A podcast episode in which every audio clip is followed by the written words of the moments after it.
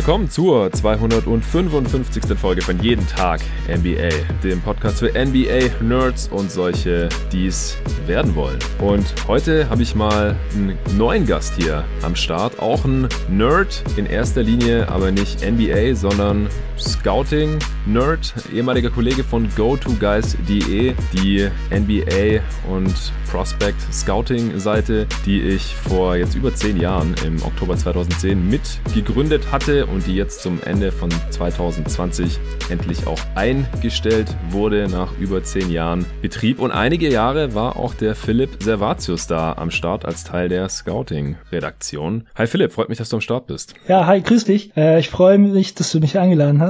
Ist ja jetzt nicht so, als wäre ich der ausgewiesene Experte, weil ich ja doch schon ein paar Jahre raus bin. Äh, trotzdem habe ich die Einladung natürlich gerne angenommen. Ja, ja, jetzt kommen wir jetzt äh, hier mal nicht tief stapeln. Äh, du hast damals einige Scouting-Profile geschrieben, hast da am Draft Power Ranking mit Tobi, Julian Barsch und zeitweise auch noch anderen Jungs mitgewirkt. Äh, die anderen zwei, die kennen die treuen Hörer natürlich auch schon. Einmal Dr. Draft natürlich, Tobias Berger, der die äh, Scouting-Redaktion da jahrelang geleitet hat. Und äh, Julian war hier auch schon ein paar Mal im Pod dabei. Und jetzt heute endlich auch mal du. Ich hatte eigentlich für die Off-Season, wenn es denn so wirklich eine gegeben hätte, hier so ein Projekt geplant, das im Oktober auch dann mal ein paar Folgen schon bekommen hatte. Zehn Jahre GoToGuys.de und dann halt immer mit alten Weggefährten, mit ehemaligen Kollegen von damals über alte Artikel sprechen oder irgendwelche Themen wieder aufzurollen und einfach nochmal zurückzuschauen, was ist daraus geworden, wie kann man das Thema heute sehen und äh, gerade im Scouting-Bereich ist natürlich besonders interessant, was ist aus den den Takes damals geworden? Wie haben sich die Prospects entwickelt in der NBA? Äh, wo lag man richtig? Und vor allem auch, was hier ja auch bei jeden Tag NBA immer ein großes Thema ist, wo lag man daneben und warum? Äh, es gab ja auch letztes Jahr zum Beispiel hier die Preview-Reviews hier sollen nicht nur Takes rausgefeuert werden, sondern da soll natürlich auch immer wieder drauf geguckt werden nach ein paar Wochen, Monaten oder dann halt auch Jahren in manchen Fällen. Was ist daraus geworden? Ja, haben wir damals Quatsch erzählt? Haben wir völlig falsch analysiert oder evaluiert, die falschen Schlüsse gezogen oder die richtigen Schlüsse gezogen und trotzdem ist es anders gekommen, wofür man dann gar nichts kann. Und das machen wir heute eben auch hier zusammen mit dir, Philipp. Äh, wir schauen uns fünf Spieler genauer an, wo du damals Draft-Profile zu geschrieben hattest auf GoToGuys.de. Das ist einmal Devin Booker,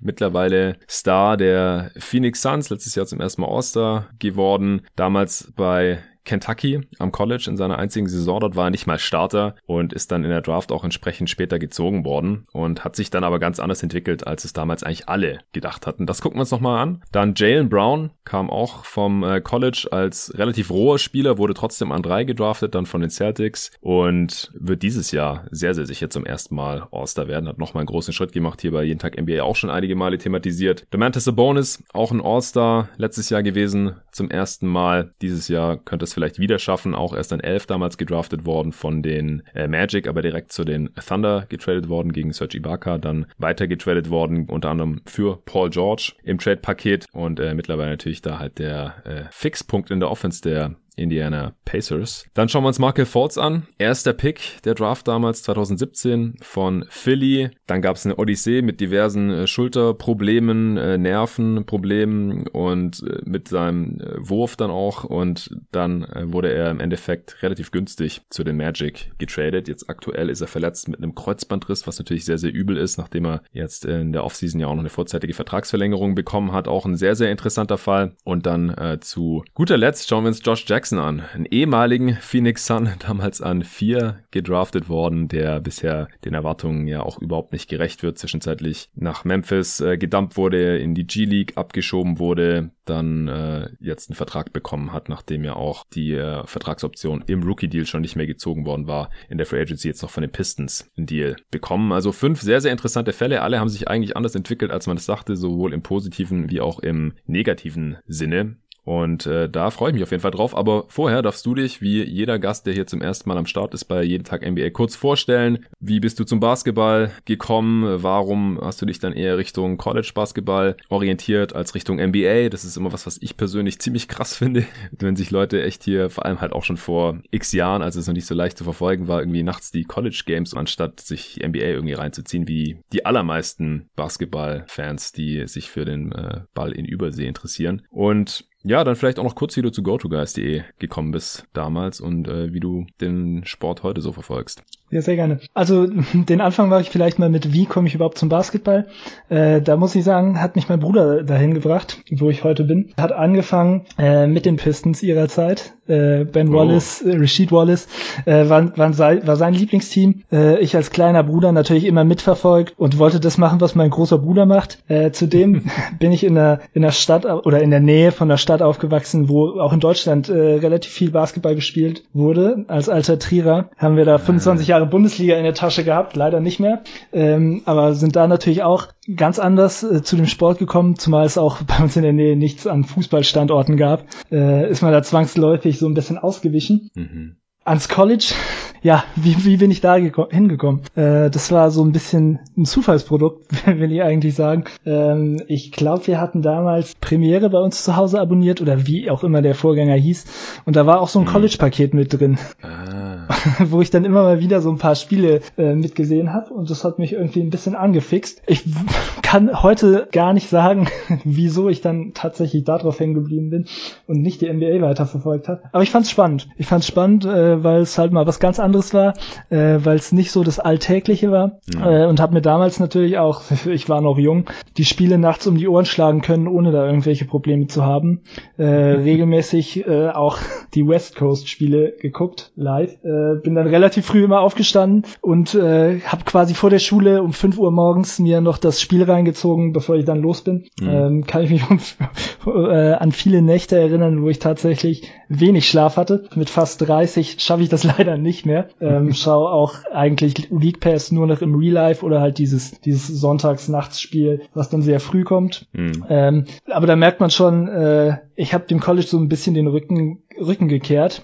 Äh, hatte nichts damit zu tun, dass ich, dass ich kein Basketball-Freak mehr bin, sondern irgendwann ähm, ist es natürlich sehr anstrengend, so einen Überblick über eine wirklich breite Masse an Talenten, an breite Masse an Teams zu äh, behalten. Was es ja am College einfach, einfach ist. Wir haben da 350 Teams, glaube ich, sind's. Ja, es ist halt so krass, wenn man NBA-Fan ist, man kann sich gar nicht vorstellen, dass es halt mehr als zehnmal so viele Teams sind, mehr als zehnmal so viele Coaches und dann halt auch, klar, es gibt natürlich die One-and-Duns, nochmal mehr Durchlauf. Ja, jedes Jahr kommen halt so viele Spiele Spieler ja, ans College und zocken da und dann sind die nach einer Saison halt schon wieder weg. Dann halt in der NBA normalerweise, das sind dann auch die interessantesten Spieler, die, die One-and-Done-Spieler. Aber es gibt ja auch, also der Großteil der College-Spieler, die bleiben ja länger. Und das sind halt so viele, da muss man halt von über 300 Teams da wenigstens ein, ein paar Spieler kennen und halt wissen, wer da so ist das ist echt unglaublich. Also ich, ich kann es nicht ganz nachvollziehen. Ich habe nur die eine Saison da im ähm, College Basketball richtig viel mitgenommen, als ich halt selber da in Miami studiert habe, was halt auch ziemlich nice war, weil das war halt die beste Saison der Hurricanes äh, seit Jahren und auch seither waren die nie wieder besser, haben ja die ACC damals auch gewonnen und da habe ich auch natürlich auch viele Spiele live gesehen. In der Halle kannte das ganze Team und so, aber dann so wieder von Deutschland aus, da verfolge ich das dann auch wieder nicht so. Es ist einfach nochmal viel weiter weg als die NBA für die allermeisten, denke ich. Ja, genau.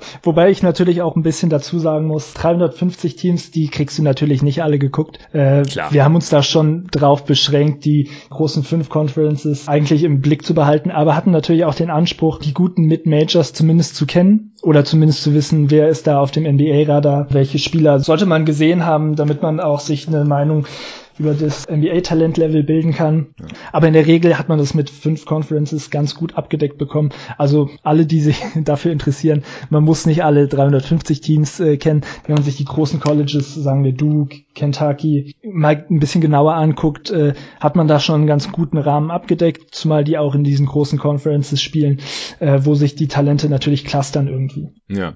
Rekrutiert wurde ich damals von, von unserem Chefredakteur der College-Abteilung, Tobi Berger. Äh, ich hatte davor bei so einem kleineren Portal so ein paar Artikel veröffentlicht, äh, das es mittlerweile auch gar nicht mehr gibt. Court Review hat sich das genannt, wurde dann mhm. von, ach, wie hieß der Vorgänger von basketball.de nochmal?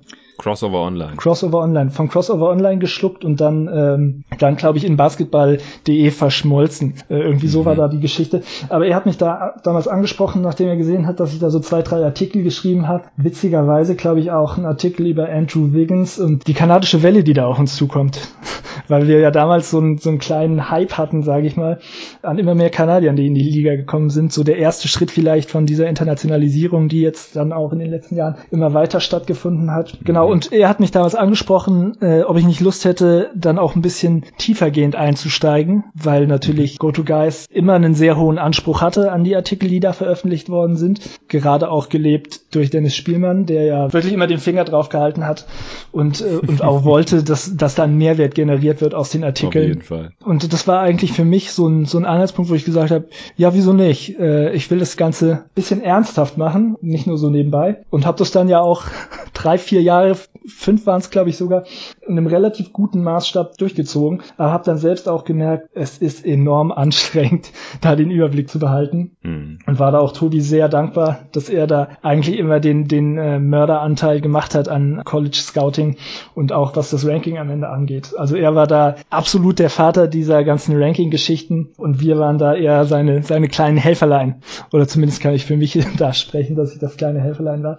Ähm, ja, er, st er, stellt sich auch immer wieder regelmäßig, also erst bei Wired und letztes Jahr haben wir das ja auch bei jeden Tag NBA dann mal gemacht, diese Abrechnungen mit dem Draft Power Ranking von vor vier Jahren. Also äh, wir haben es letzt, vorletztes Jahr war das schon, ja jeden Tag NBA gibt es schon seit April 2019, sind schon auch schon bald zwei Jahre. Äh, da im Sommer, da hatten wir uns zum Beispiel das Power Ranking von 2015 nochmal angeschaut dann äh, nach vier Jahren. Und immer wenn ich das so mit ihm durchgehe, äh, dann, dann sagt er, ja, der Spieler, den hat er hauptsächlich Philipp gescoutet, weil äh, der halt irgendwie, wenn, wenn das ein Spieler ist, der irgendwie an der Westküste am College war, das hat er dann oft dann so ein bisschen auf dich auch abgewälzt. Aha, ja, äh, nee, äh, diese Episoden sind natürlich auch immer meine Lieblingsepisoden. Ja. Äh, auch wenn ich deinen Content an sich eh konsumiere wie, wie blöd. Äh, wir hatten eben ja schon kurz drüber gesprochen. Ich komme eigentlich gar nicht hinterher bei so viel Content, den du produzierst. Aber das sind natürlich immer meine Lieblingsfolgen, weil es auch für mich so eine kleine Reise in die Vergangenheit äh, ist und ich da so ein bisschen nostalgisch werde. Ja, glaube ich. Ganz ähnlich ging es mir da auch mit dem Podcast, den du damals mit Dennis aufgenommen hattest, äh, wo ich dann natürlich auch schon so ein bisschen, ja,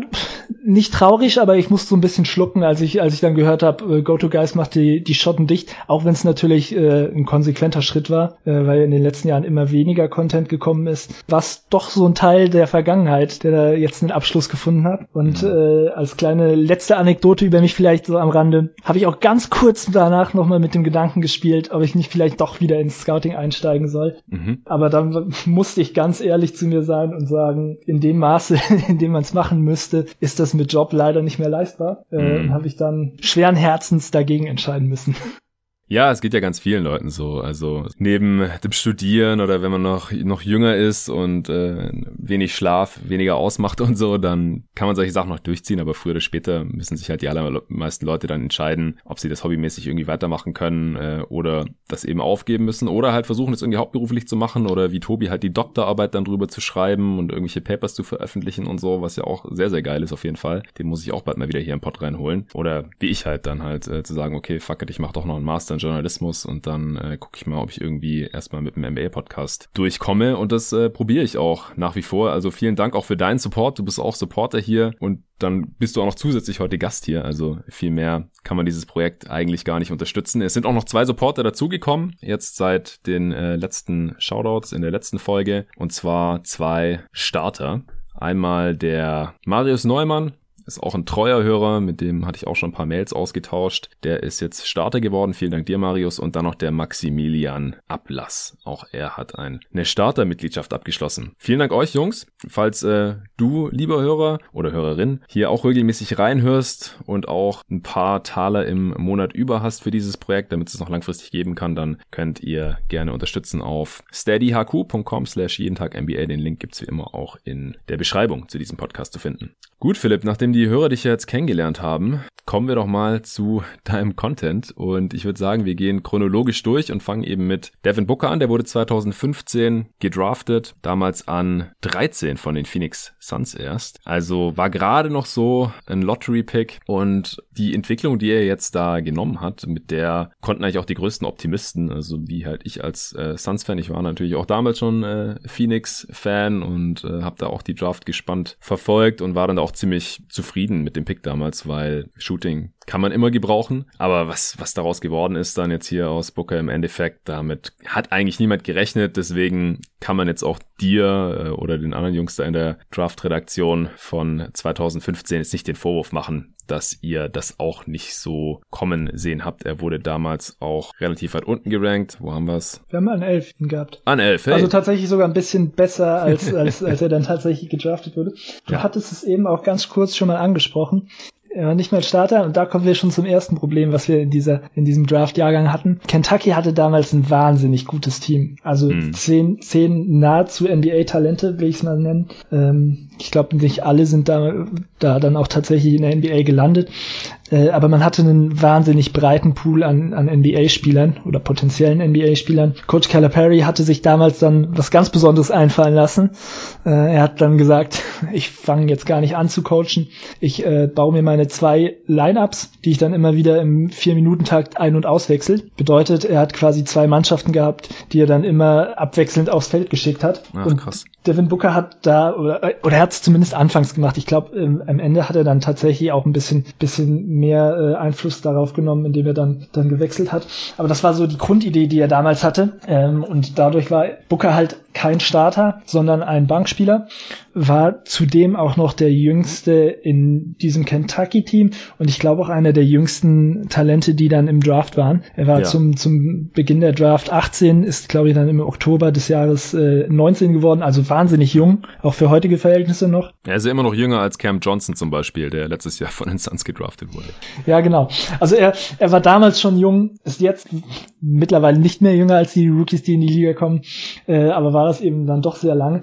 Mhm. Und das bringt natürlich einige ähm, Probleme mit sich. Ja, er ist dann natürlich auch noch ein bisschen roher als die die anderen Altersgenossen, sage ich mal. Altersgenossen sind es ja nicht wirklich. Äh, und man hat schon gesehen, dass er auf jeden Fall sehr viel Shooting mitbringt. Aber wir haben halt auch schon so viele andere pure Shooter in Anführungszeichen äh, durchs College gehen sehen, die dann in ihrem NBA-Karrieren irgendwann das Ganze abbrechen mussten, weil es halt nur Shooting gab und sonst nicht. Und das, das hält dich im Endeffekt, wenn du ein Minusverteidiger bist, äh, nicht auf dem Feld. Das heißt, wir haben schon damals so ein bisschen den, den Fall gesehen, was passiert denn, wenn er sich jetzt hier nicht noch einen anderen NBA-Skill drauf schaffen kann, sondern was ist, wenn er ein purer Shooter bleibt Mhm. Und äh, wo werden wir ihn dann sehen? Und das war für uns halt natürlich kein NBA-Spieler mehr, weil wenn er nur Shooter ist, habe ich eben schon angesprochen, wird es dann auch dünn. Aber wir haben ihm zumindest so viel zugetraut, dass wir sagen, okay, vielleicht ein bisschen Verteidigung. Äh, es sah auch nicht ganz so schlecht aus, was, was seine Turnover-Raten angeht. Also hm, vielleicht so ein kleines bisschen Playmaking. Und das hat uns damals schon so ein bisschen Bauchschmerzen bereitet. Wir hatten ihn damals so ein bisschen verglichen mit äh, Anthony Morrow, was ja. den Nerds vielleicht ein bisschen was sagt. Er hatte sogar eine richtig gute Shootingzeit, wenn ich mich dann richtig zurückerinnere. Ja, aber der konnte halt echt nur werfen. Er war ein grausamer Verteidiger, überhaupt kein Drive, kein Passing und nix. Das, das war halt dann so der Case, wo du gerade gesagt hast, wenn halt jemand nur werfen kann, dann wird es schon schwierig mit einer langen NBA-Karriere. Obwohl Morrow halt einer der besten Shooter der Liga war. genau, genau, ich kann mich nämlich an so, so sehr random Spiele erinnern von ihm, wo er dann einmal 40, äh, glaube ich, in einem Spiel gemacht hat. Mm, ich glaube sogar als Rookie schon. So, sogar als Rookie schon. Ja, und das ist eben das, was es so enorm schwer macht. Ne? Ja. Ich glaube, keiner hätte damit rechnen können, dass er, dass er das wird, was er dann tatsächlich jetzt ist. Und äh, das ist ja nun mal auch jemand, der, dem du mal den Ball in die Hand geben kannst und, und mal kreieren lassen kannst. Ähm, ja, nicht nur mal. ja, nicht nur, ja. nicht nur mal. Äh, er wechselt sich da mit Chris Paul so ein bisschen ab. Ja, aber das, das hätten wir damals halt im besten Fall vielleicht nicht mal angenommen, weil wenn ich mir unsere Vergleiche von damals ansehe, äh, dann war vielleicht die beste Entwicklung, die wir gesehen haben, JJ Reddick. Hm. Und da, davon ist er dann jetzt halt, oder die, dieses, dieses äh, Bild hat er dann doch schon übertroffen. Ja, also es ist einfach ein ganz anderer Spielertyp jetzt. Ist er, neben äh, Rubio ist er dann, hat er dann noch mehr äh, Abseits des Balles gemacht und auch mehr Catch-and-Shoot-Situationen und auch jetzt neben, neben Paul. Aber gerade vor drei Jahren, also vor vorletzten Saison, da war sein Game halt schon irgendwie näher an also James Harden, natürlich nicht ganz so extrem dran, als an äh, JJ Reddick oder solchen reinen Off-Ball-Shootern. Und der Witz ist, dass er gar nicht zu den besten Dreier-Schützen der Liga gehört. Also weder vom Volumen noch von der Quote her. Äh, er hat zwar mal einen Three-Point-Contest gewonnen, also, aber das, das ist halt keine Game-Situation. Also ich glaube auch immer noch, dass seine Reputation da ein bisschen besser ist als sein Dreier tatsächlich. Also über die Karriere trifft er 35 Prozent, nimmt 8 Dreier auf 100 Possessions, hat auch vor vier Jahren die äh, höchste, das höchste Volumen gehabt, da hat er fast 10 Dreier auf 100 Possessions genommen, 38 Prozent getroffen mit äh, 21, das war seine beste Saison von Downtown bisher. Und seither, ja, krebst halt irgendwie so zwischen 33 und 35 Prozent rum und hat weniger Dreier genommen. Also er hat super Touch. Er hat letzte Saison 92 Prozent seiner Freiwürfe getroffen. Das war die beste Free-Throw-Shooting-Saison aller Zeiten mit einem Spieler, der so ein Freiwurfvolumen hat. Er hat fast 10 Freiwürfe von der Possessions genommen und halt, wie gesagt, 92 Prozent davon getroffen. Äh, diese Saison um 10 Prozent aber auch eingebrochen. Also diese Saison sowieso ein bisschen komisch bisher bei ihm aber er, er hat ein elitäres Midrange-Game entwickelt und ist sehr gut im äh, Pick-and-Roll auch, äh, hat ein Auge für die Mitspieler, kann mindestens äh, bei einem guten Playoff-Team der sekundäre Creator sein ich glaube, so als richtiger Primary wie James Harden, das äh, wäre auf Dauer äh, nicht ideal. Deswegen bin ich auch ganz froh, dass er die letzten zwei Jahre da jetzt halt noch einen äh, nominellen Point Guard mit äh, Rubio und jetzt natürlich so ein All-Time-Great wie Chris Paul neben sich gestellt bekommen hat.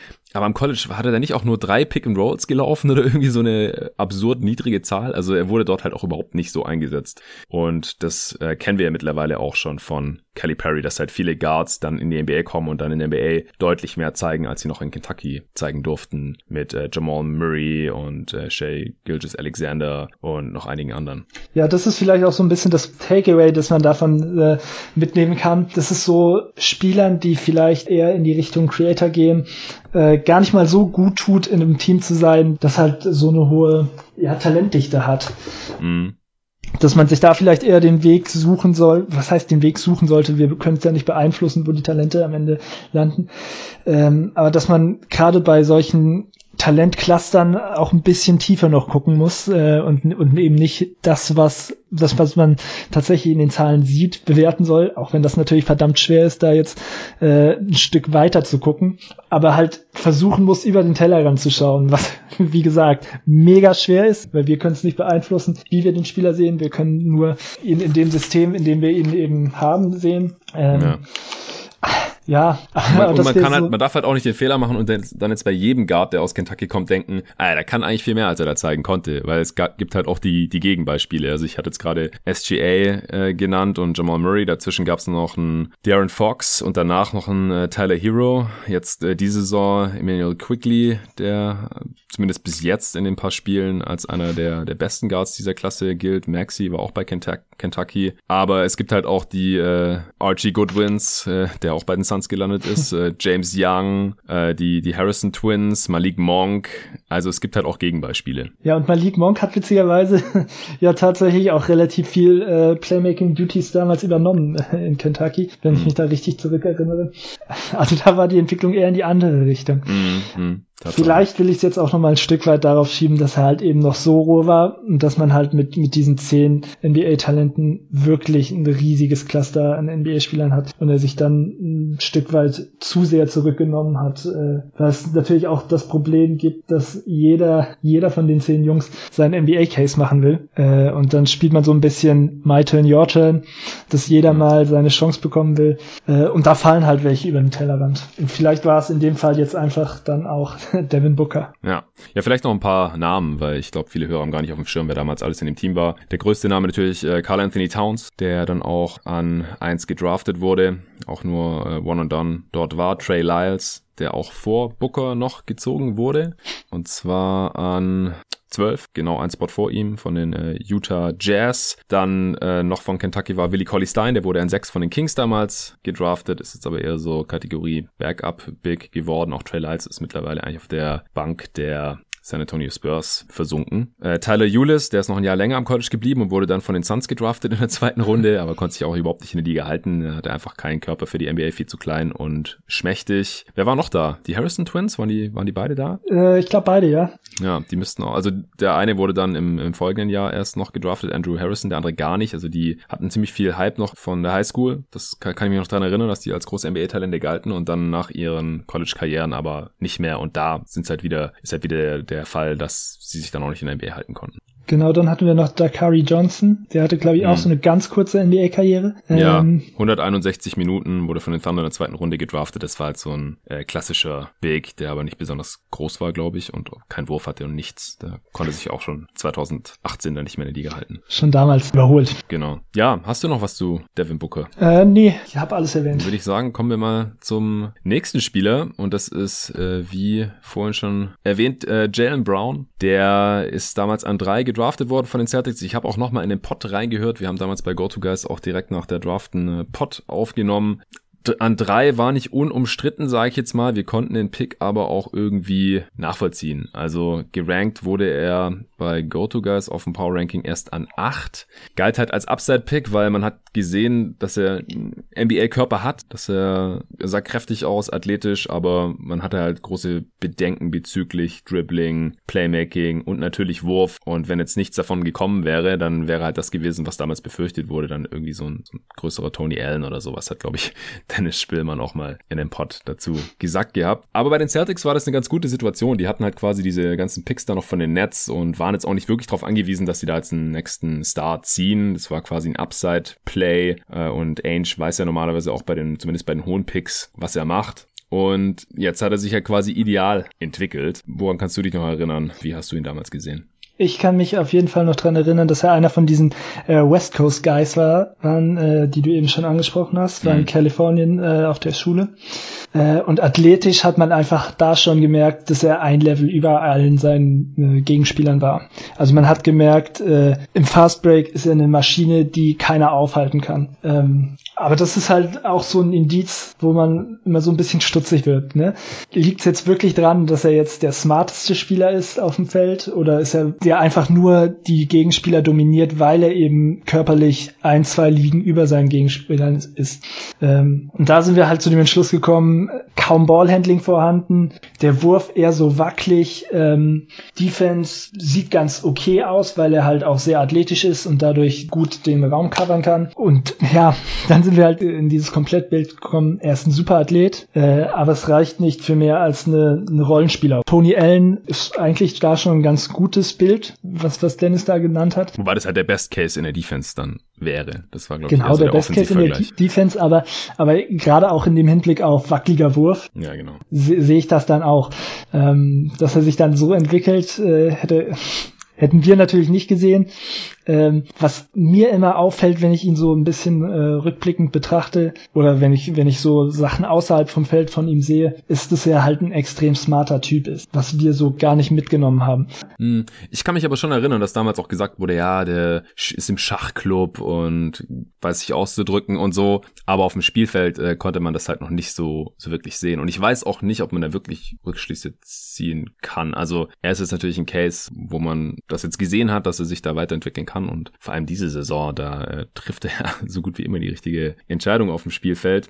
Aber auf den Shooting Touch oder sowas kann man dann trotzdem keine Rückschlüsse ziehen. ja, Beispiel. genau. Das, das, war ja auch super wichtig, dass ich hatte, ich hatte dann in dem Pod auch gesagt, also wenn der Wurf kommt, dann ist es halt ein Spielertyp, der extrem wertvoll ist in dieser Liga. Und da ist halt die Frage, äh, konnte man das jetzt wirklich sehen? Weil wenn man sich ja halt zum Beispiel auch die Freiwurfquote anschaut äh, von damals, aber auch jetzt über seine Karriere, dann sah das eigentlich bis diese Saison nicht so besonders spiel vielversprechend aus. Also über die Karriere ist er immer noch unter 70 Prozent. Jetzt ist er bei 78 Prozent in dieser Saison, hat sich da halt auch einfach weiterentwickelt. Die ersten Jahre war so im mittleren 60er Bereich und am äh, College war er da eben auch und äh, hat keine 30 Prozent seiner Dreier getroffen und so. Und dass der Wurf sich dann unter den äh, Voraussetzungen oder mit diesen Vorzeichen dann halt noch so extrem weiterentwickelt, das sieht man halt einfach relativ selten. Es ist dann halt so quasi die Kawhi Leonard Entwicklung. Ja, also unterm Strich kann man wahrscheinlich sagen, bei, bei Brown musste halt relativ viel passieren. Er hatte den Körper mitgebracht äh, und das war halt damals schon ein ziemlich gutes Argument aber ich glaube, wir haben schon viele eindrucksvolle Körper gesehen, die auch hoch gedraftet wurden. Und da kam dann halt nicht viel mehr. Also weder was Spielverständnis angeht, noch was äh, den Wurf angeht. Und äh, so ganz reine Athleten, die können sich halt in der NBA leider auch nicht halten. Und im, im Nachhinein hat natürlich Brown seine Draft-Position mehr als nur gerechtfertigt. Er ging damals direkt hinter Ben Simmons und Brandon Ingram weg. Wahrscheinlich kann man Case machen, dass er Stand jetzt schon der, der wertvollste Spielertyp ist von diesen dreien aktuell. Und direkt danach haben die Suns dann Dragan Bender gezogen, äh, Mantel des Schweigens, Chris Dunn an fünf von den Wolves. Also war wirklich die absolut richtige Entscheidung damals natürlich von den Celtics. Aber wie gesagt, wenn der Wurf nicht gekommen wäre, dann äh, hätte dein Spielervergleich mit Michael Kidd Gilchrist vielleicht äh, schon besser gepasst, der auch an zwei gezogen wurde ja. übrigens und jetzt halt mittlerweile auch nicht mehr in der Liga ist. Nach einem kurzen Stint noch bei den Mavs dann äh, Training Camp nicht mehr gepackt oder dann, äh, ich glaube bei den bei den Knicks war noch im Training Camp aber wurde da dann auch nicht gehalten. Ja, also wenn du nichts mehr hast zu Jalen Brown, dann. Ein bisschen was noch. Okay. Eigentlich wollten wir die Episode ja so gestalten, dass ich nur, nur sage, wo ich hier wirklich daneben lag. Tue ich hier natürlich absolut, weil wir ihn als Rollenspieler eingeordnet haben.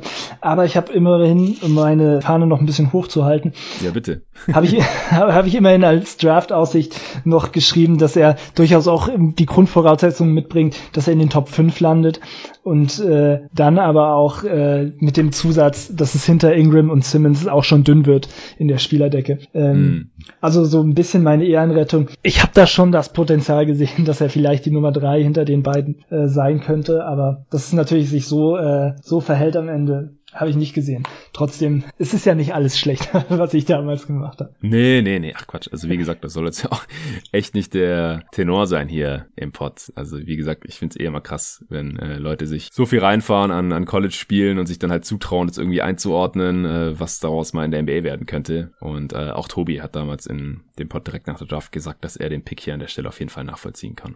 Wollen wir zu Sabonis kommen? Sehr gerne. Ja, Sabonis, selbe Draft-Class, dann an 11 gezogen von den Orlando Magic, wie gesagt, und dann halt direkt für Sergi Barker abgegeben. Vor ihm gezogen wurden unter anderem äh, Don äh, Macker, Jakob Pöltl, Marquise Chris, äh, Jamal Murray, Buddy Hield und die fünf, die ich vorhin schon genannt hatte und direkt hinter ihm Torian Prince und Papayanis.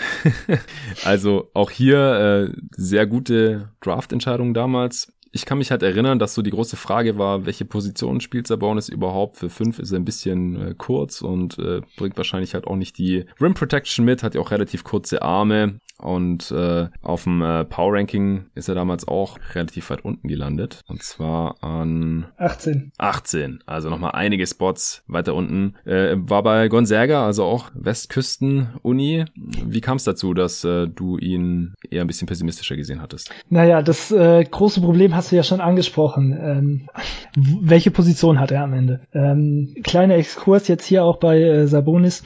Ähm, er ist einer von diesen Spielern, die, äh, die an der Midmajor Uni gespielt haben. Das heißt, jetzt nicht jede Woche das ganz große äh, Programm an, an Gegnern aufgefahren, sondern auch mal auch mal Mittelklasse-Teams gespielt. Ähm, das macht eine Einordnung immer insofern ein bisschen schwieriger, äh, dass man halt sich auch bewusst werden muss, dass diese Jungs, gegen die er da spielt, in der Regel keine NBA-Spieler sind, sondern halt ja Leute für Europa vielleicht, äh, teilweise für niederklassigere Ligen also auch nicht unbedingt Euroleague-Jungs. Ähm, mhm. so oder halt auch gar keine Profis am Ende. Ja, oder auch gar keine gibt's Profis. Ja das gibt's ja auch bei, bei 350 Teams.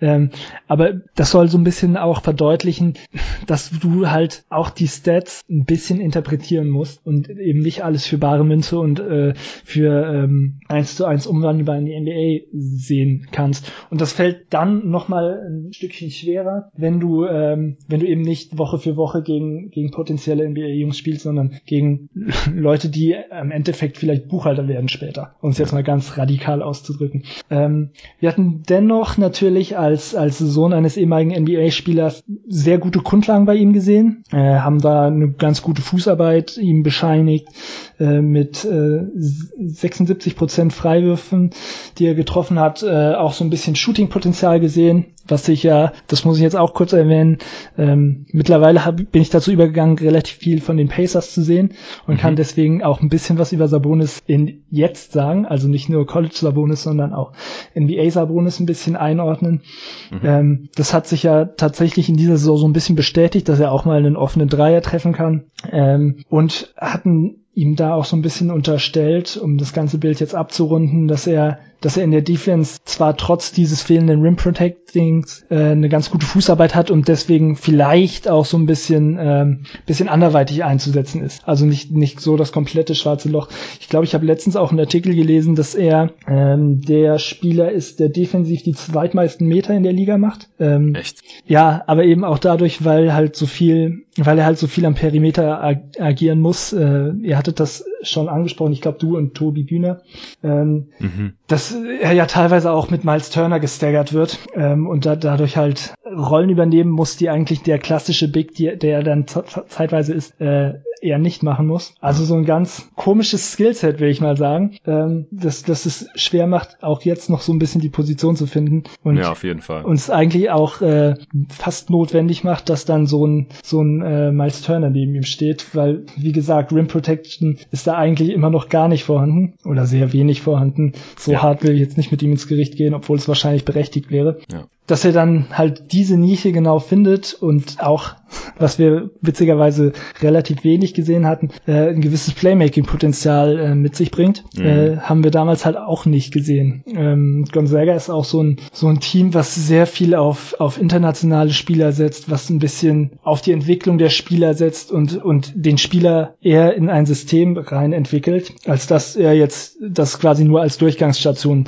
äh, sieht. Bedeutet halt im Endeffekt, ähm, ja, dass du vielleicht nicht auf die Skills, die der Spieler hat, so mega eingehst, wie das vielleicht in, in anderen Unis der Fall wäre, wo es halt eher um das Recruiting geht, im Sinne von, wir machen einen NBA-Spieler aus dir, sondern dass mhm. da der Teamgedanke so ein Stück weit eher im Vordergrund steht. Ähm, dass das vielleicht so ein bisschen die, die Entwicklung, die man hätte sehen können, bei uns ein bisschen gehemmt hat. Ja, Tobi hat es in dem Pod auch noch so erwähnt, ja, der trifft schon gute Entscheidungen, der kann auch mal einen Pass spielen. Sein Vater, der gilt ja auch als einer der besten Passing Bigs aller Zeiten. Er galt, glaube ich, relativ klar sogar als der Beste, bis halt ein gewisser Nikola Jokic in die Liga gekommen ist. Und mittlerweile äh, ist er halt schon so ein, so ein Playmaking-Hub auf jeden Fall bei den Indiana Pacers. So die letzten zwei Saisons über fünf Assists. Im Schnitt die Saison auch nochmal ein bisschen mehr. Also offensiv hat er schon so sein Best Case erreicht, würde ich mal behaupten. Er nimmt jetzt auch fast drei, drei Dreier pro Spiel, trifft 38 Prozent bisher. Das sind knapp vier Dreier auf 100 Possessions. Das ist auch mit Abstand der beste Wert seiner Karriere. Also bei den äh, Thunder da in seiner Rookie-Saison, das war die Westbrook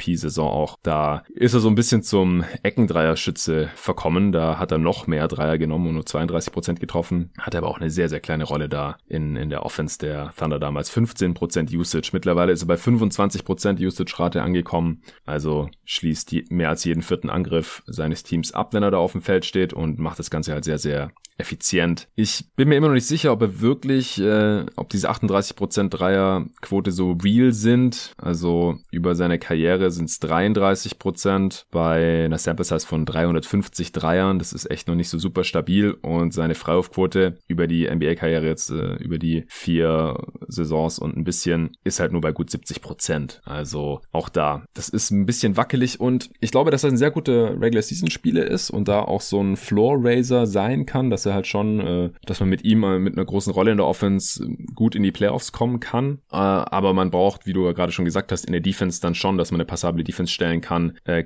quasi ein Spieler, der auf Defensive Player of the Year Niveau agiert, so mehr oder weniger. Oder auf jeden Fall einen sehr, sehr guten Rim Protector. Und weil er halt auch äh, offensiv ziemlich viel in der Zone macht, äh, sollte das dann halt auch ein Spieler sein, der, der äh, hinter der Dreierlinie geparkt werden kann. Und das ist halt Miles Turner und das ist schon ein, ein ziemlich klares Anforderungsprofil an seinen äh, Frontcourt-Partner äh, und ein Spielertyp, den es in der Liga halt nicht so oft gibt. Also das macht es nicht ganz so einfach, finde ich. Und ich bin halt auch mal gespannt, wie ähm, das dann wirklich in den Playoffs aussieht in High-Leverage-Situationen. Er hat bisher nur 13 Playoff-Spiele gemacht, äh, da als Rookie halt zwei, bei den äh, Thunder wurde quasi gar nicht eingesetzt gesetzt. Dann gab es diese sieben Spiele 2017, 18 gegen die Cavs noch, gegen die äh, LeBron Cavs. Da hat man im Endeffekt verloren. Dann halt vier Spiele in der vorletzten Saison, Sweep. Und dann äh, in, der letzten, in den letzten Playoffs, da war er leider verletzt. Also seit er halt diesen Schritt gemacht hat, haben wir ihn noch nicht in den Playoffs gesehen, seit er diese große offensive Rolle auch hat. Und da bin ich dann mal gespannt, ob die äh, Spieler dann, äh, ob die Gegner dann auch in den Playoffs seinen, seinen Wurf so respektieren oder die Zone halt nicht relativ gut gegen ihn vernageln können, ob er nicht defensiv eventuell vom Feld gespielt werden kann. Also weil Spieler, die so relativ schlechte Defender sind, die müssen halt offensiv schon extrem gut sein oder extrem gute Verteidiger Verteidiger neben sich stehen haben, dass die dann halt spielbar sind, vor allem über die erste Playoff-Runde hinaus. Also da habe ich noch so ein bisschen Zweifel, ob er, ob man mit ihm wirklich tief in die Playoffs vorstoßen kann. Aber ich weiß erstens nicht, ob das der Anspruch ist der Pacers aktuell und für die nahe Zukunft. Und zweitens sind solche Spiele halt schon extrem wichtig, auch also extrem wertvoll, so, so Floor Raiser. Äh, es, es, kommen ja auch nur 16 Teams in der Liga in, in die Playoffs und da hilft er auf jeden Fall. Und für den elften Pick hat er jetzt schon mehr gezeigt, als man da im Schnitt so erwarten kann. Ich muss auch ehrlich sagen, dass ich ihn offensiv noch ein bisschen kritischer sehe, als, als er vielleicht allgemein gesehen wird. Mhm. Ähm, zumal ich jetzt auch nicht so davon überzeugt bin, dass er im Low Post viel agieren kann oder generell aus Post-Ups äh, so richtig viel Mehrwert bringt. Natürlich als Passer ist er gut. Ähm, die Dreier, solange sie fallen, auch wunderbar.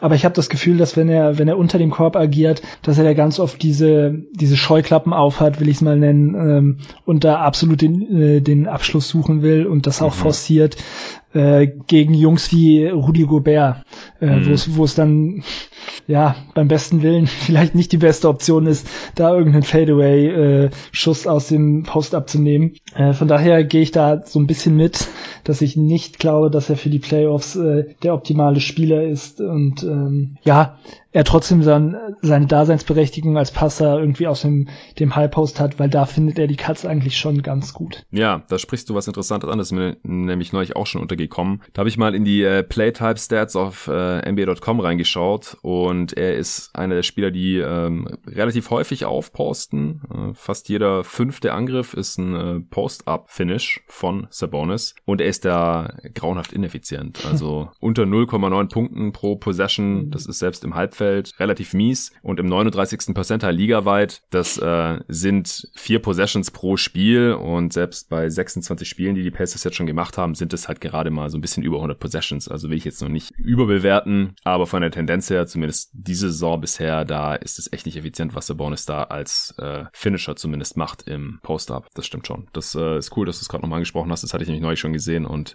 wäre mir jetzt sonst nicht eingefallen, hier noch zu erwähnen.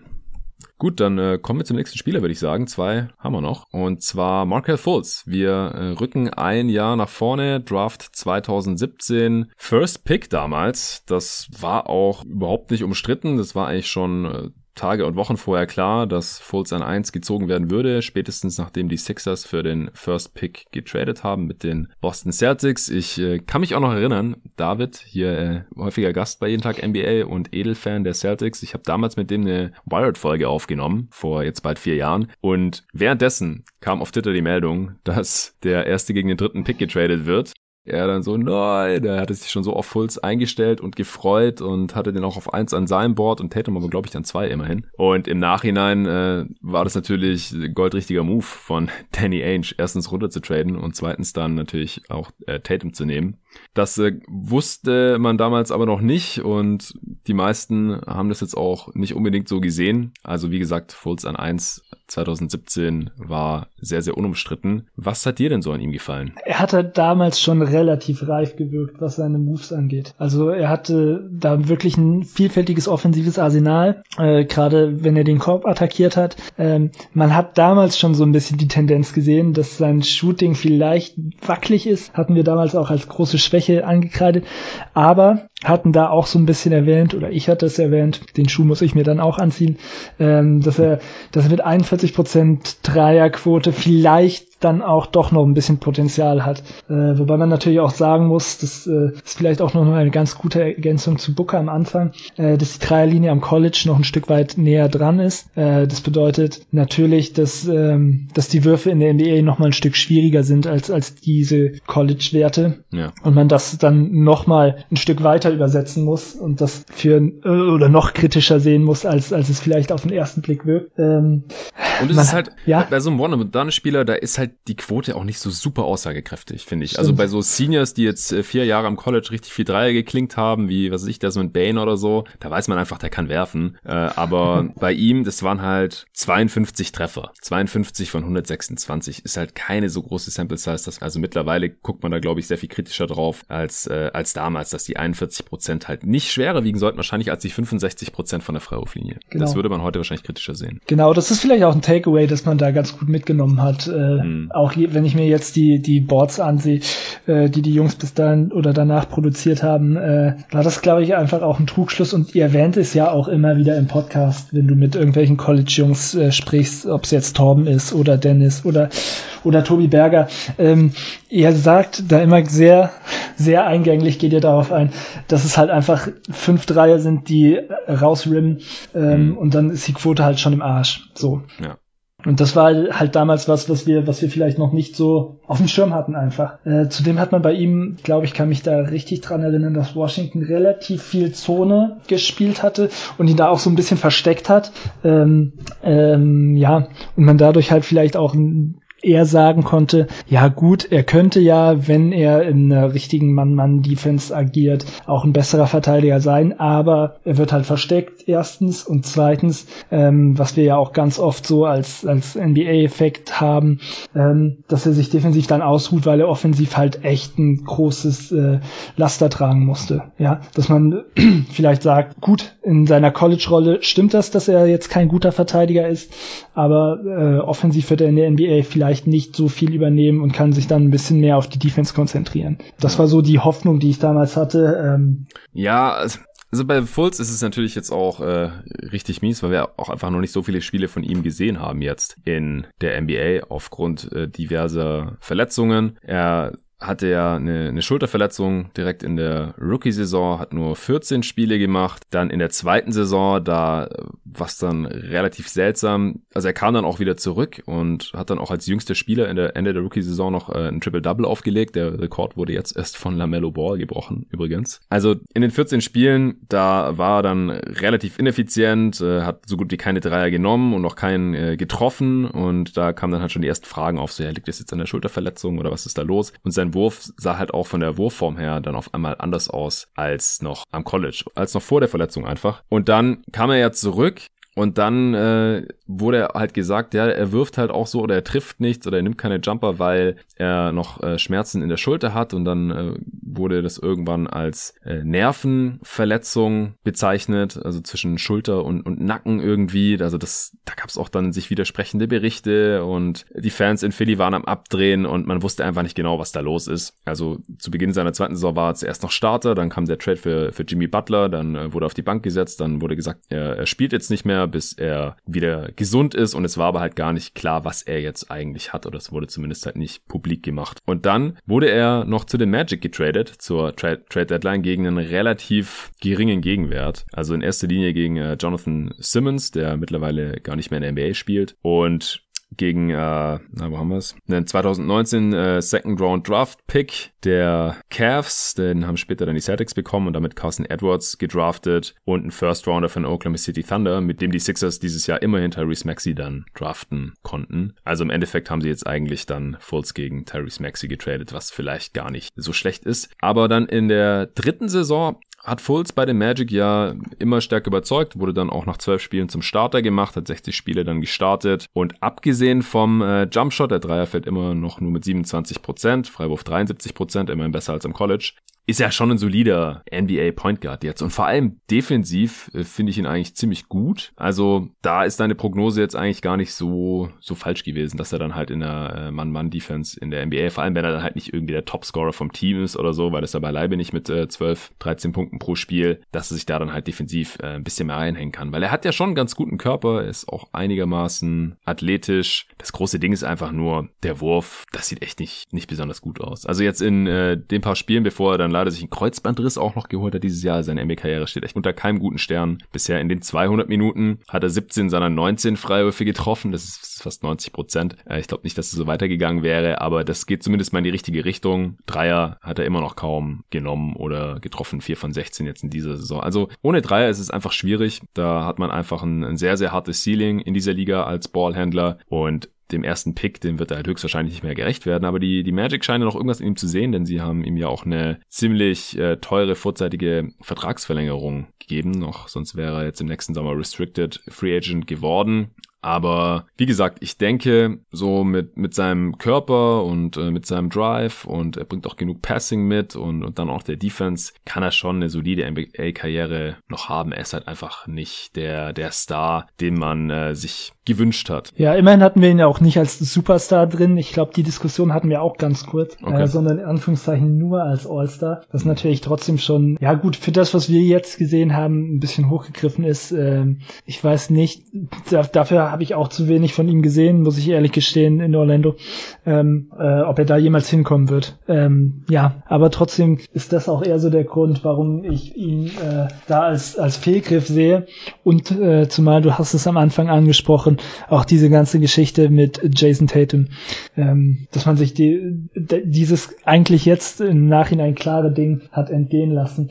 Äh, aber es war, das muss man auch erwähnen, glaube ich, in der gesamten Draft-Community eigentlich ein relativ großer Konsens, dass, dass man mit Fulster den, den besseren Spieler äh, bekommt. Ja, also das habe ich auch so in Erinnerung. Es war auch relativ klar, dass Lonzo Ball dann in zwei weggeht zu den Lakers. Und äh, dann an drei wurde es einigermaßen spannend und da haben die Celtics dann halt Tatum genommen. Und an vier haben die Phoenix Suns Josh Jackson genommen. Und über den sprechen wir jetzt auch noch kurz. Äh, an fünf dann übrigens die Kings, äh, Darren Fox, an sechs die Magic, Jonathan Isaac und danach kam dann Markenen, Nelikina Smith Jr. und Zach Collins. Das war die Top 10 damals in der Draft 2017. Ja, an vier mit Josh Jackson. Ich war auch relativ zufrieden mit diesem Pick im äh, Pot damals.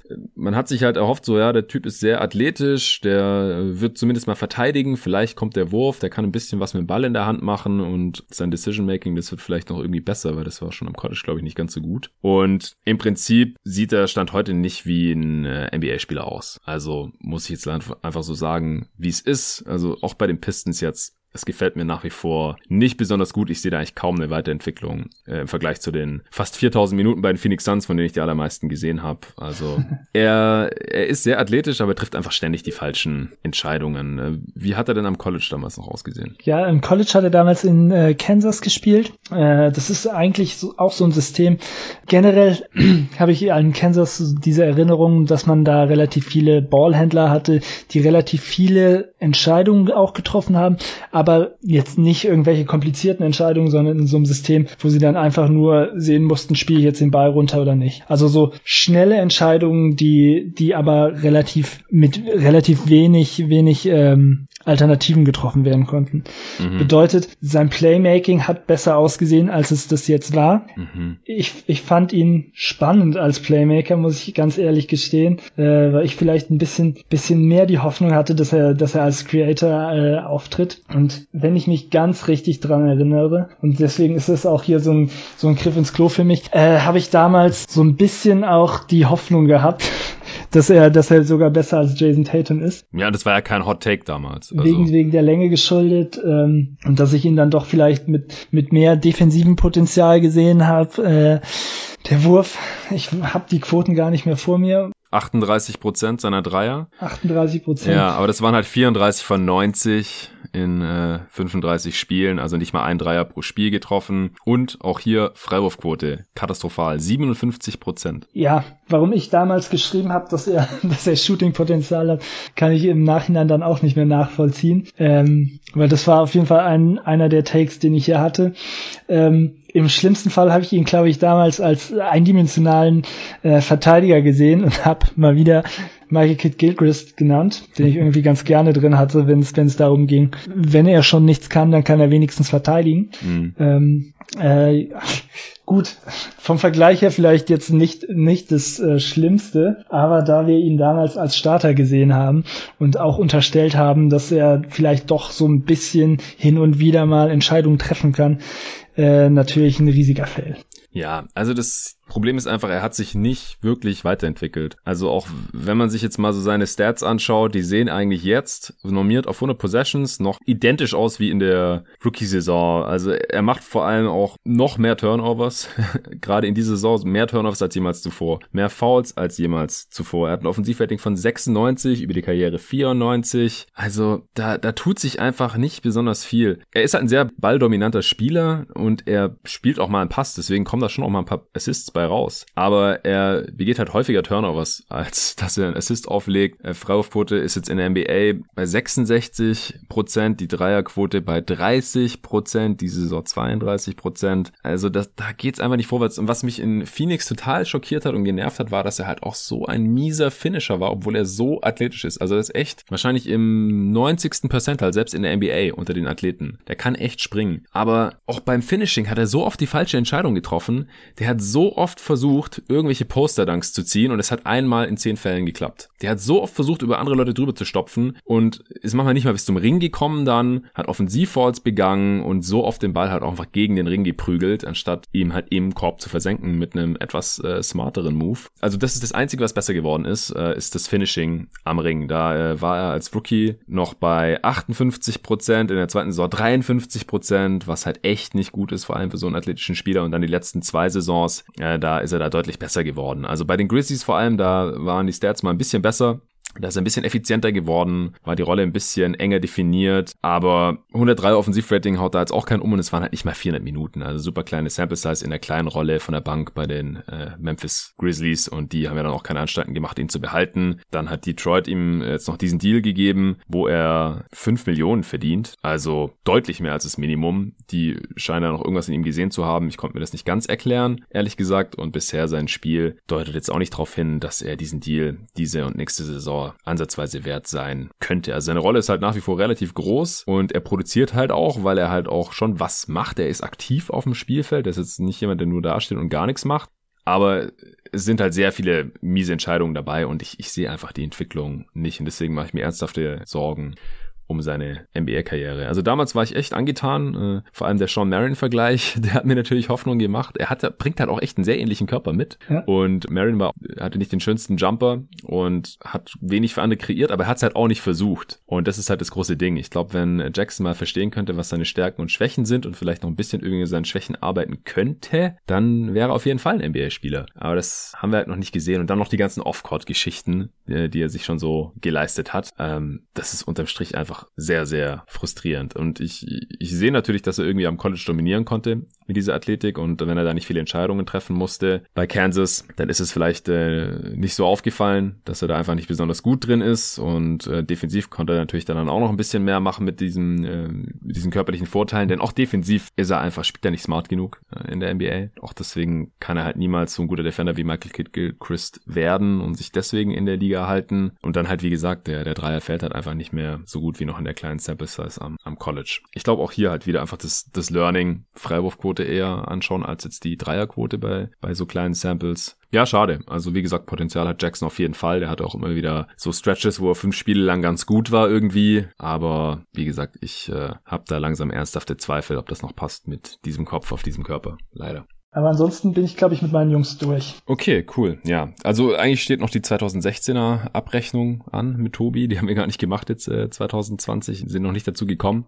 Und dieses Jahr dann äh, steht die 2017er irgendwann an. Und selbst nach vier Jahren, das ist jetzt auch klar geworden, kann man die NBA-Karrieren ja noch gar nicht abschließend einordnen, eigentlich. Weil bei manchen läuft es die ersten vier Jahre dann einfach noch nicht so gut, sind irgendwelche Spätzünder und dann äh, nach weiteren vier Jahren, nach acht Jahen, sind die auf einmal doch noch naja, viel besser geworden, als man nach vier Jahren gedacht hätte. Und manche Spieler, die starten ganz gut in die NBA und nach vier Jahren sagt man, ne, das äh, war ein Stil oder sowas und dann nach weiteren vier Jahren äh, konnten die sich vielleicht doch nicht in der NBA halten oder sind irgendwo äh, der 13. Mann. Das äh, gibt's natürlich auch. Ja, genau. Deswegen ähm, manchmal tut den Jungs ja auch es ganz gut, wenn sie mal eine neue äh, Szenerie sehen. Also äh, jetzt gerade muss ich an den Fall Pfalz denken. Ja. Dass es ihm vielleicht ganz gut getan hat, dann einfach mal im anderen Team zu spielen und da nochmal von Null anzufangen. Von daher klar, jetzt die Bewertung zu machen, ist ein bisschen vorschnell vielleicht.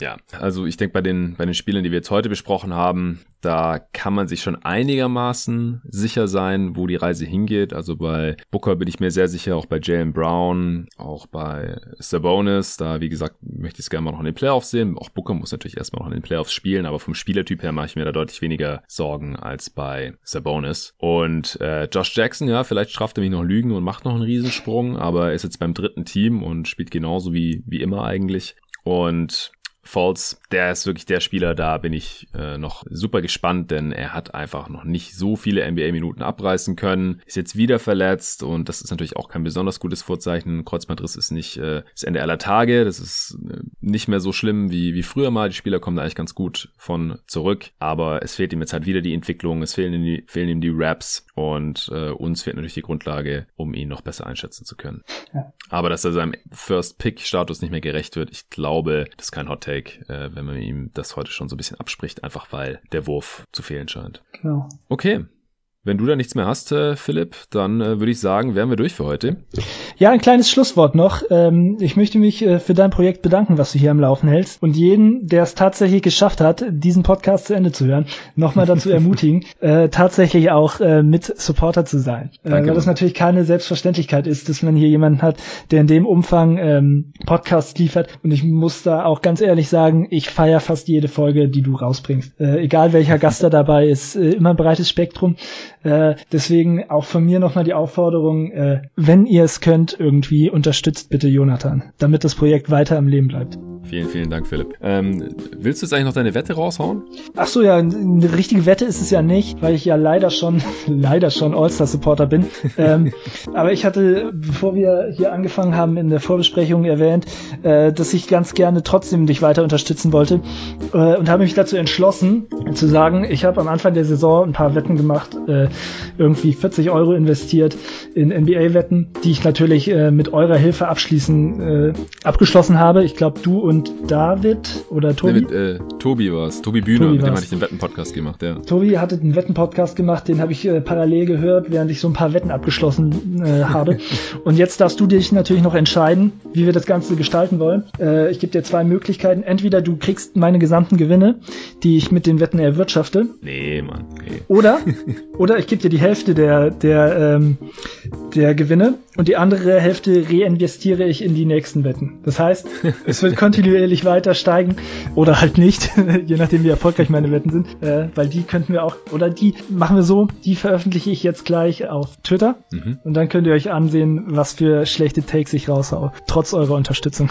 ja, wollte gerade sagen, so in Zukunft kommt es wahrscheinlich auch wieder drauf an, wie gut unsere äh, Wetttipps sind bei jeden Tag NBA, was da noch bei rauskommt. Also es kommt für mich nicht in Frage, dass ich äh, deine gesamten Gewinne hier einstreiche. Du bist schon All-Star-Supporter, du bist schon hier im Pod drin. Aber äh, Wetten, da bin ich natürlich immer für zu haben und ich bin auch gespannt drauf, was, äh, was du wetten möchtest. Also hier, Leon von Olajuwons Erben, der hatte mit mir auch gewettet, dass die Houston Rockets bis Mitte Februar auf dem Playoff-Platz stehen werden. Der äh, hat da jetzt schon die Segel gestrichen und heute auf Twitter verkündet, dass er die Wette verloren hat, denn die äh, Rockets haben das leider nicht geschafft. Vielleicht hätten sie es irgendwie geschafft, wenn Christian Wood nicht sich verletzt hätte, aber das ist äh, leider nur äh, Theorie und Spekulation und faktisch sind halt die Rockets aktuell auf dem 13. Platz in der Western Conference und äh, werden das nicht mehr schaffen, jetzt hier auf dem Playoff-Platz zu landen. Kurzfristig, vielleicht langfristig, aber auch daran glaube ich nach wie vor nicht. Im letzten Western Conference Power Ranking hatte ich sie, glaube ich, auf 10 und da um den Dreh würde ich sie auch weiterhin sehen. Was äh, ist denn deine Wette? Ich bin ja in einer von deinen ESPN-Ligen. Mm, ah ja. Da könnten wir wetten, wer am Ende der Saison vorne liegt. Da habe ich auch schon gegen dich verloren, glaube ich, kann das sein? Ja, erster da bist Spieltag. Du auch, da bist du sehr gut. Da bist du sehr gut in dieser Liga, oder? Ja, ja, bin ich äh, erster in meiner Division, habe glaube ich ein Spiel verloren bislang. Nice. Oder, das ist glaube ich eine Wette, die dir äh, besser zusagen würde, obwohl ich da auch schon wahnsinnig aufgeholt habe, Basketball.de Manager-Spiel. Ich habe heute hm. gesehen, du bist glaube ich 1200. Ja, ich habe schon irgendwie 600 Plätze gut gemacht. ich habe 500 Plätze oder auch glaube ich so 600 Plätze gut gemacht. War am Anfang auf Platz äh, 2000, bin mittlerweile auf 1500 äh, hochgeklettert, auch dank eurer Podcasts, äh, wo ich mir ein paar Tipps abholen können. Mhm. Ähm, das wir aussuchen. Also in, in welchen du vorne legen willst. Ja, und einen Wetteinsatz müssten wir dann auch definieren. Weil wie gesagt, äh, mein Support aufstocken kann ich nicht mehr, außer ja, du nee, nee, mein Wettgeld. Glaub, wir, können auch einfach um die Ehre wetten. Ist ja hier auch alles publik. Naja. Ich müsste, ich müsste noch mal kurz schauen, wo, wie, wie die Standings aussehen in, in unserer gemeinsamen Liga. Welche ist nochmal die, in der du auch mit drin bist? Weißt du das auswendig? Die dritte. Aber ich die will dritte. nächstes Jahr aufsteigen in die zweite, bitte. Ja klar, wenn du erst Alles keine Competition. Okay, ich stehe bei 3-3-1, also drei Siege, drei Niederlagen, einmal unentschieden. Du stehst bei sechs Siegen, einer Niederlage. Und die dritte, bin halt in Ligen, da habe ich Teams, da habe ich ganz viele Verletzte, aber hier geht's, da habe ich nur Aaron Gordon oder Basketball.de. Bei Basketball.de bin ich schon vor dir. Da bist du schon vor mir, ja. Ja, ja dann nehme ich das, wo ich hinter dir bin. Das ist die größere Challenge. okay, dann Wetteinsatz lassen wir uns noch einfallen. Ansonsten fragen wir mal auf Twitter, was die Leute so, äh, so sich einfallen lassen. Alles klar, machen wir so. Falls du wieder ins Scouting-Game einsteigen solltest, dann äh, habe ich doch gerne mal wieder hier mit drin, wenn es dann vielleicht um äh, zukünftige Draft-Classes geht. Und ansonsten finden wir vielleicht auch mal wieder ein Thema. Ja, ja. Aber da überlege ich mir was und dann komme ich auf dich zu. Machen wir so, Philipp. Vielen Dank dir. Danke an alle fürs Zuhören heute und natürlich auch an alle Supporter und Supporterinnen, die dieses Projekt hier schon unterstützen. Und die nächste Folge wird dann der zweite Teil der Answering Machine mit Nico. Bis dahin.